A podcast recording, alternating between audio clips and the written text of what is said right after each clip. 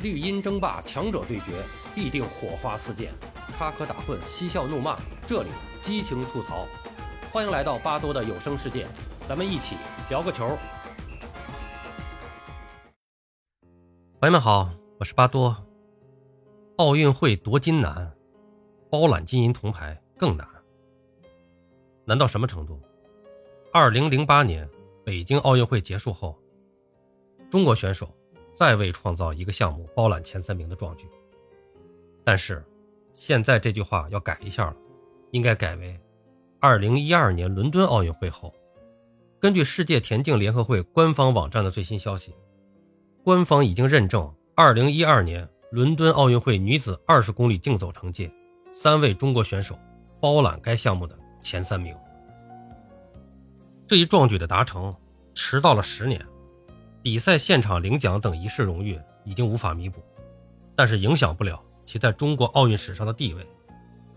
这里说明一下啊，这是有史以来中国田径队第一次在奥运赛场实现对一个小项的奖牌包揽，也是继国乒国羽之后第三个实现这一辉煌的国家队。这个绝对是非常的了不起。乒乓球、羽毛球、跳水、举重、体操、射击。是中国奥运军团的六大强项。以跳水为例，这支英雄团队迄今先后摘取四十七枚金牌。六大强项中的跳水、举重、射击、体操四支国家队固然厉害，但至今还没有创造过包揽金银铜牌的辉煌。迄今为止，中国奥运军团在一个小项包揽前三名的战力屈指可数，少到什么程度？一只手都数得过来，算上这次为中国田径队补发的金银铜牌，总共就五次。一九八八年在韩国汉城举行的第二十四届奥运会，乒乓球首次进入赛场是这届奥运会的一大主题。当时，中国乒乓球在男子单打、女子双打项目上受到了亚欧劲旅的强有力冲击，当然了，还包括韩国队的冲击，因为是在他们的主场啊，在韩国的主场。打比赛，这个我们就不用多说了，大家都明白的。但是我们的女单项目仍然笑傲赛场，三名参赛选手陈静、李慧芬、焦志敏携手登上领奖台，这是三面五星红旗首次在奥运赛场上同时升起，这是中国奥运参赛史上的第一例。时隔十二年，征战两千年奥运会的国手再次书写神奇。两千年悉尼奥运会，葛飞、顾俊。杨维、黄南燕、秦艺媛、唐鹤田分获羽毛球女子双打冠军、亚军和季军。国羽成为继国乒之后第二支创造囊括奖牌的梦之队。奥运会国手的第三次、第四次包揽奖牌的壮举，均出现在2008年北京奥运会的乒乓球赛场上。家门口的奥运大战，国球手尽显乒乓球梦之队之风采。马林、王浩、王励勤和张怡宁、王楠、郭跃。分别将男子单打奖牌和女子单打奖牌揽于怀中，创造了奥运会乒乓球赛场上空前绝后的奇迹。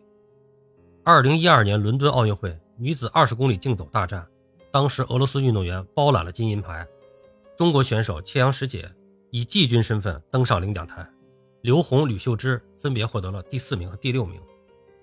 但是最近十年，这个名次发生了比较大的变化。当时夺金摘银的俄罗斯竞走运动员。先后被查出服用兴奋剂，于是切阳师姐先是晋升亚军，后又摘取桂冠，刘虹、吕秀芝也随之跻身前三，于是出现了金银铜牌姗姗来迟十年的戏剧性一幕。这里要特别说明的，如果不是补发奖牌，中国奥运军团在近三届奥运会上均未重演包揽金银铜牌的一幕。是国乒国羽实力下滑了吗？最近两届奥运会，国羽整体成绩确实下滑了。但无力包揽奖牌，实力不是最主要的，关键是如今规则已经不允许。跳水、举重、射击、体操四支国家队一直未能上演包揽奖牌的好戏，就是规则所为。因为这四个项目所有小项的奥运会参赛席位，每队均不能超过两席。神奇的国羽国乒当年可以，如今也不行了。新世纪最初十年期间举行的三届奥运会，国乒国羽。多次在一个小项包揽奖牌，此举让国际乒联、世界羽联多少有些不爽。这些组织主要从有利于一个项目全球化发展的角度考虑。如果一个项目的奖牌经常被一支队包揽，那么多少会影响其他国家和地区运动员的斗志，也不利于这个项目在全球范围内的进一步推广。两千年悉尼奥运会，国羽包揽女双前三名；两千零四年雅典奥运会，三对中国女双组合再次携手闯进半决赛，最终获得了冠军、亚军和第四名，差一点再次包揽所有奖牌。为了限制中国运动员的优势，世界羽联决定。二零一二年伦敦奥运会起，男双、女双和混双三个双打项目，每队在每个小项最多只能派两队选手参赛。四年后的二零一六年里约奥运会，男单、女单每队参赛名额也从三人下调到两人。二零零八年北京奥运会，是国球手在历届奥运会整体表现最出色的一次，出色到什么程度？真的是空前绝后。马林、王皓、王励勤三人组成的中国男队，张怡宁、王楠、郭跃组成的中国女队，团体赛均保持不败金身。这两支队伍一路以三比零力克对手，最终双双摘取团体冠军。在随后进行的男子、女子单打比赛中，六位国手所有外战无一不胜，携手登上领奖台。说的直接一些，就是他们六个人在北京奥运会赛场上没有输给任何其他国家和地区的选手。将国乒的整体和个人优势都发挥到了极限。国乒包揽奖牌够爽，国际乒联的限制措施也够狠。二零一二年伦敦奥运会的单打名额下调到每队最多两人，于是近两届奥运会，我们先后看到张继科和王皓、李晓霞和丁宁、马龙和张继科、丁宁和李晓霞、马龙和樊振东、陈梦和孙颖莎的巅峰对决的好戏，但是却再也看不到国手续写。包揽金银铜牌的壮举，谁也不会想到，神奇的国乒国羽再也无法续写的壮举，如今在田径国手身上实现了。这一辉煌还是以补发奖牌的形式完成的，让此传奇增添了一层戏剧性的色彩。这或许也是竞技体育的一大特色，一切皆有可能。